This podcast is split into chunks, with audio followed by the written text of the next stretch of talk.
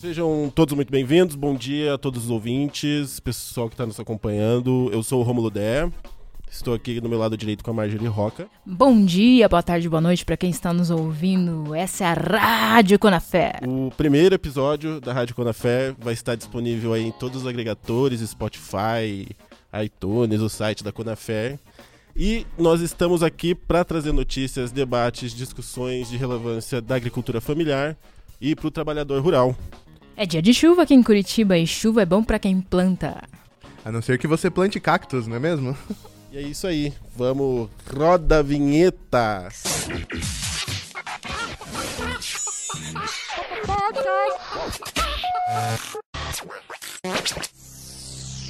Rádio Conafer. Tudo que o agricultor precisa saber.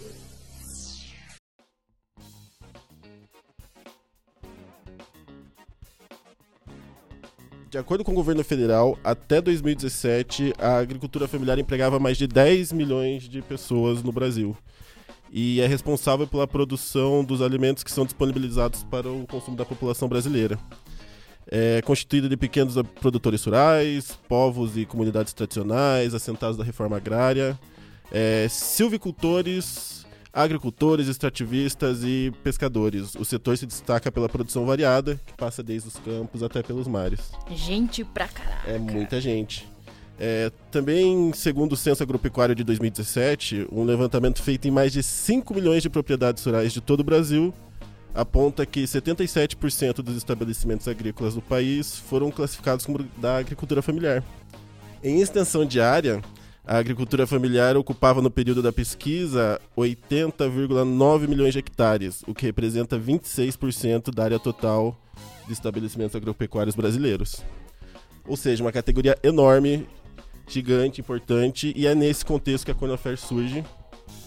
E eu tô aqui para falar melhor sobre isso. Eu trouxe o Lucas Titon, que ele é o secretário de comunicação da Conafer. Opa, tudo bom, Rômulo? É um prazer estar aqui no estúdio Conafer, participando desse podcast na rádio aí. É, bom dia, boa tarde, boa noite para todos os ouvintes, pessoal que está acompanhando a gente. Vamos bater esse papo aí. Vamos lá, falei alguma besteira aqui em algum momento? Não, não falou besteira nenhuma. Fechou. Lucas, obrigado por aceitar, né? Nós estamos aqui em Curitiba, na Secretaria de Comunicação da Conafer. E Conafer, Conafer, nós estamos falando dessa sigla, o que é Conafer? Bem, vamos lá. A Conafer é a Confederação Nacional dos Agricultores Familiares e Empreendedores Familiares Rurais do Brasil. É, no que, que ela se difere de outras confederações? Desde os anos 60 existiam confederações que tratavam dos trabalhadores na agricultura. Então, é, eram confederações que assumiam que os trabalhadores é, eles tinham um chefe, então eles trabalhavam para alguém. A Conafer vem para representar o segmento dos agricultores familiares. Então eles não trabalham para ninguém, eles trabalham para si mesmos nas produções, em pequenas produções, geralmente somente a família, é, mas em algumas outras vezes é, o pessoal também contrata pessoas. Então a gente está tra é, trabalhando com pessoas que geram, geram negócios, geram empregos nas suas cidades também. E sem contar a produção alimentícia, né? Que a agricultura familiar, como você bem falou, é responsável pela maior parte do alimento que o brasileiro consome. E nessas pequenas cidades, é, o número chega a ser ainda maior, porque toda a economia local gira em torno dos agricultores familiares. Então a Conafer vem para ajudar esse pessoal aí, os agricultores familiares do Brasil. A Conafer está presente em todos os estados Atua hoje da federação? Atualmente estamos presentes em 22 estados da, do, do Brasil e até o, metade do próximo ano estamos com planos de estar no Brasil inteiro, em todos os estados. Só uma dúvida aqui, Titon. É, quantos hectares é necessário para ser um agricultor familiar? Porque você fala que agricultor familiar é o pequeno agricultor, né? Isso. E qual que é a diferença entre agronegócio, por exemplo, e um agricultor familiar? Certo. É, o agricultor familiar, ele só é considerado agricultor familiar quando a, a área em que eles produzem é, tem no máximo quatro módulos fiscais, que pode variar um pouco de estado para estado, é, mas é isso, são quatro módulos fiscais que é o máximo que ele pode ter para produzir junto com a sua família. Se por um acaso eles faz parte de uma cooperativa ou alguma coisa assim que engloba diversos é, agricultores familiares. Daí esse número é maior por conta de ter mais famílias envolvidas na, na produção, certo? Então, uma cooperativa ela pode ter tanto um espaço grande onde todos vão ali para trabalhar em conjunto, ou cada, cada é, família tem a sua produção e eles fazem um processo de escoamento, de tratamento, de armazenamento desses produtos de maneira coletiva através da cooperativa. Mas acima de quatro módulos fiscais por família já é considerado produção de médio porte. E o agricultor familiar pode plantar de tudo, né? Pode plantar de tudo. Tem algumas coisas que não compensa ele plantar por, conta do tamanho, da produção e tal. Por isso que a grande maioria prefere hortaliças, verduras, legumes, é, ao invés de grãos, por exemplo, assim, porque compensa mais. O, além, a gente fala em agricultura, isso me lembra o campo. Mas além do campo, hoje a agricultura familiar engloba o quê? Pescadores, ribeirinhos? É, isso é uma coisa que a Conafera ela ela se difere dos outros das outras confederações, organizações que trabalham com agricultura familiar e com o trabalhador rural, né? Porque a gente entende que o agricultor familiar não é só o camponês, né, como a grande maioria das, das outras organizações. A gente entende que a agricultura familiar é também indígena, é também quilombola, também entra no espectro do extrativismo familiar, no, na pesca artesanal dos ribeirinhos. Então a gente trabalha com diversas comunidades que fazem produções em pequena escala que tenham o mesmo porte da agricultura familiar. Assim? Explica pra gente por que indígenas e quilombolas entram como agricultores familiares. Certo, porque dentro de seus territórios o, o jeito que eles se alimentam é a, a, em sua grande maioria, eu diria que quase 100% vem do próprio plantio, assim, sabe? Das coisas que eles, de, de, que eles produzem. Principalmente na região norte, é, mandioca, por exemplo, é uma coisa que todas as tribos indígenas que a gente visitou, que a gente trabalha junto, tem produção disso em, em grande escala, é, milho também, e suas hortaliças e legumes no geral. É, existe uma diferença que os indígenas eles estão sob o guarda-chuva da FUNAI e os quilombolas eles estão sob o guarda-chuva do, do, INCRA. E dentro dessa lógica, existem algumas peculiaridades para cada um desses grupos que precisam ser discutidos com essas, com essas é, autarquias. É, porém, é, levando em consideração a produção deles, o jeito que eles fazem as coisas e, e como eles se alimentam e como eles conseguem tirar o sustento daquela produção, é, nós consideramos eles como agricultores familiares também. Inclusive, já conseguimos é, emitir DAPs, que é a Declaração de Aptidão ao PRONAF, é, para indígenas, que era uma coisa que antigamente não era permitido e a gente conseguiu batalhar por isso e, e emitir para eles, para eles terem acesso a esse crédito também. Qual, qual a importância de uma, da para a confederação de ela emitir esse título, o Pronaf? Qual é a importância para a agricultura familiar e para quem é associada da confederação? Então, a declaração de aptidão ao Pronaf é importante para é, regularizar o seu lote. Então, a partir do momento que você tem a DAP, você, para os olhos do governo, você está ok para receber o, os créditos que o governo disponibiliza. Então, a partir do momento que a gente emite essa DAP para os agricultores familiares, eles conseguem ir lá no, no banco e, e nos, nos, órgãos competentes e acessar a linha de crédito que vai fazer com que eles consigam comprar insumos, sementes, maquinário, ferramentas para conseguir produzir mais e melhor a, as coisas que eles fazem, né? Então é importante para isso, porque para você ter uma produção boa é, tem que ter um capital inicial no começo, queira ou não, tem que ter um investimento. Então, uhum. o crédito do governo serve justamente para isso, para ter esse incentivo no, no, começo da safra, no começo da produção, e poder ter uma produção muito melhor. Né? Entendi. E a da PL é emitida para quilombolas também? Para quilombolas também. Todos os segmentos que a gente trabalha junto, dentro da Conafer, têm o direito de receber esse documento hoje para o agricultor, como que ele chega até a Conafer ou é a Conafer que chega até ele? Como que acontece esse primeiro contato? Então, é, a Conafer, ela... Para começar, antes de existir a Conafer, em 2006, uhum. o pessoal que compõe a diretoria da Conafer hoje, eles batalharam por uma lei que colocasse o agricultor familiar enquanto um segmento econômico no Brasil mesmo. Então, é, foi feita a lei 11.326 do ano de 2006, né? E durante cinco anos, esse pessoal que criou essa lei, eles viajaram pelo Brasil, foram visitar as bases e conversar com os agricultores. É, e em 2011 surge a Conafer no Congresso com cinco federações. no Brasil já. É, é, Para existir uma federação em um estado, você tem que ter pelo menos cinco sindicatos naquele estado. Uhum. Então, a Conafer já surge com diversos sindicatos é, no momento da sua concepção. Para um agricultor familiar entrar é, em contato com a Conafer, existem alguns meios. Né? Então, se ele já faz parte de um sindicato, é, tem que organizar uma reunião, uma assembleia dentro do sindicato e levar essa ideia para a diretoria do sindicato, é, entendendo que a Conafer tem uma série de benefícios que eles podem acessar e tudo mais ao fazer parte é, da, da confederação. Esse é um jeito. Você faz com que o seu sindicato se filie à, à Conafer para receber os benefícios. O outro jeito é a filiação direta, né? Então, através do site do sistema.conafer.org.br, o agricultor, é, agricultor familiar ele pode individualmente ir até lá e fazer seu cadastro.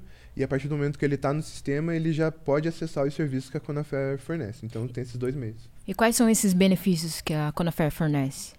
Certo. A gente tem uh, assessoria jurídica, assessoria técnica e assessoria administrativa, que são as coisas mais. são os, as maiores entraves, digamos assim, nos sindicatos e nas bases, né? Que é, é a falta do entendimento dos processos administrativos, jurídicos e como aplicar tecnicamente as coisas no, nas produções, é, junto com os, com os agricultores de, de cada sindicato.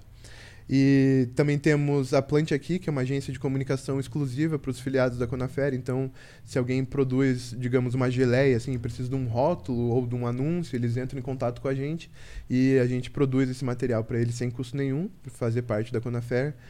É, temos casas de apoio que são, são chamados dos os espaços Conafer, que hoje em dia são considerados os nossos é, carros-chefes para o, os aposentados, né? Que a gente tem esse serviço junto, um acordo de cooperação técnica junto ao INSS. Então, no Espaço Conafer, é, além do serviço de assessoria, a gente tem uma série de benefícios pensando principalmente para o agricultor aposentado.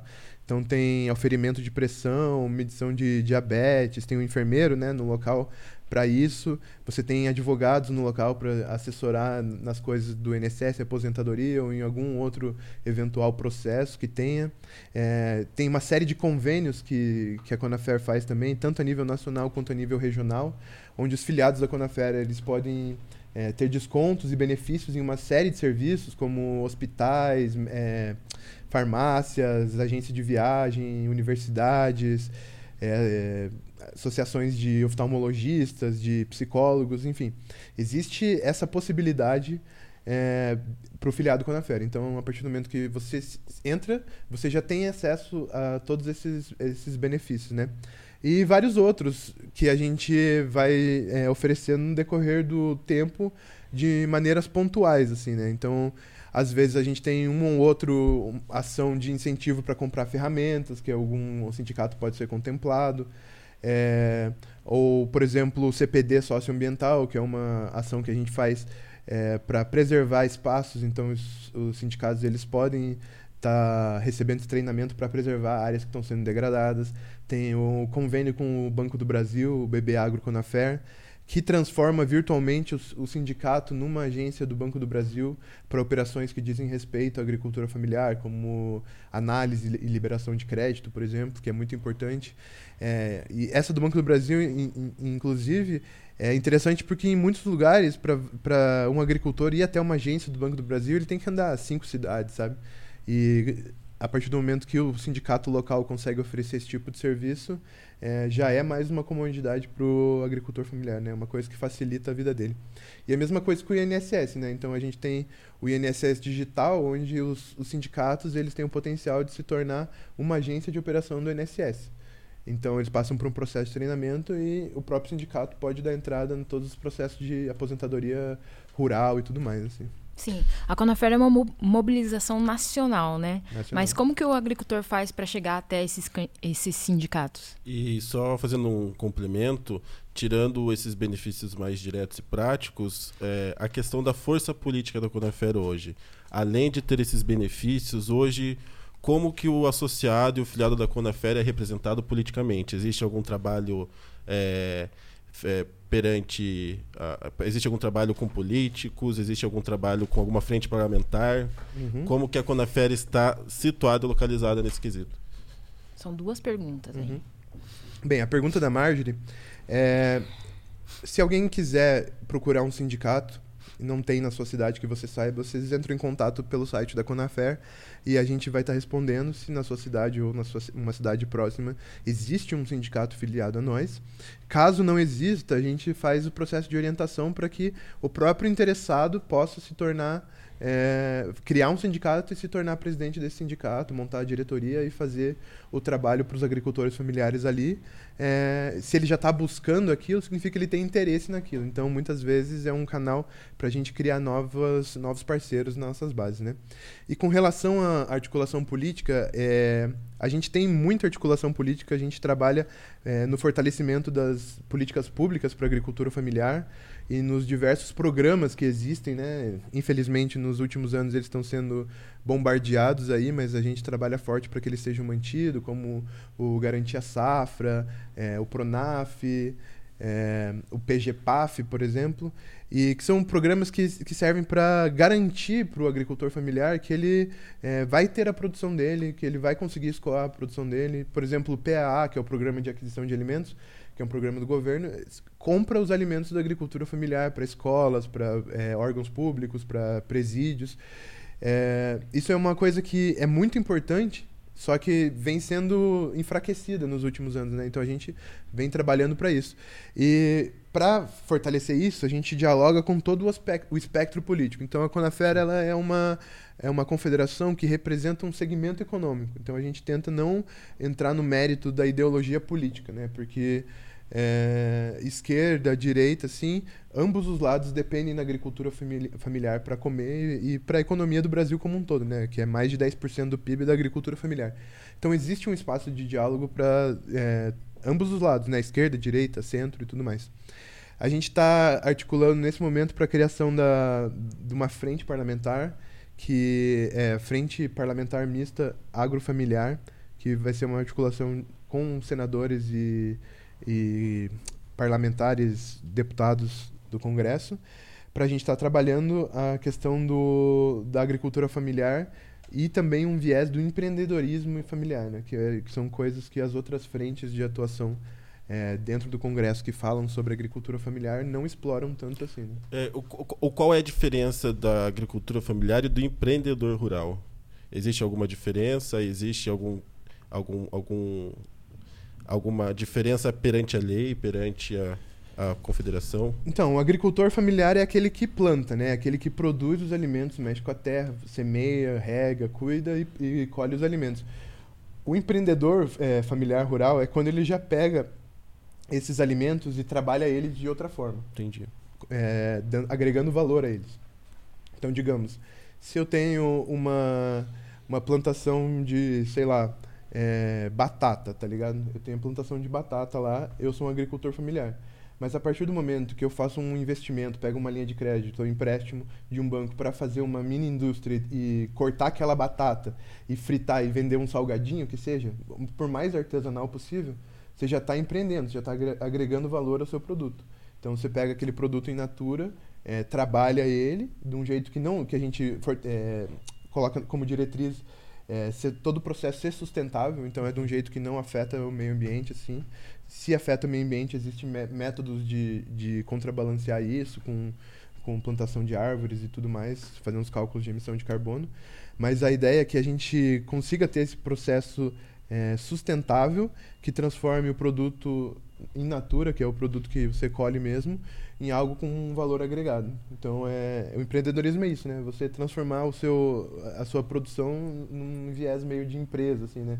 Como eu posso crescer, como eu posso lucrar mais, mas sem sair do, do, da categoria da agricultura familiar. Deixa eu ver se eu entendi. Então, o agricultor familiar é aquele que planta, somente planta, no caso, e o empreendedor, empreendedor rural é o que forma uma agroindústria, digamos. É, uma pequena agroindústria ou que faz ações que façam que a, a fazenda dele, o território dele, é, seja visto como uma empresa, mais ou menos assim. Então, estratégias para crescer, estratégias para lucrar mais, para agregar valor ao produto, para industrializar eles, para ter novos processos, automatizar a produção. Então, E no caso, se eu- ele plantar batata e decidir vender bata- batata, ele é um agricultor familiar. um agricultor familiar.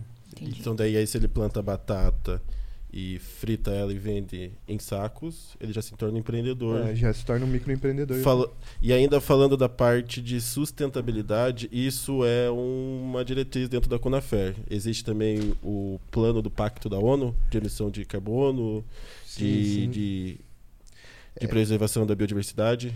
É isso, a, a Conafer, desde o ano de 2018, ela entrou no, no Pacto da Agenda 2030 da ONU. Então, todas as 17 diretrizes, objetivos de desenvolvimento sustentável da ONU que estão dentro dessa agenda, eh, são as diretrizes da Conafer também. Então, a gente abraçou esse, essa ideia da Agenda 2030 e tudo que a gente faz, todas as nossas ações permeiam isso, né? Então, a Agenda 2030, ela preza por um desenvolvimento é, econômico, mas que seja feito em equilíbrio com o meio ambiente.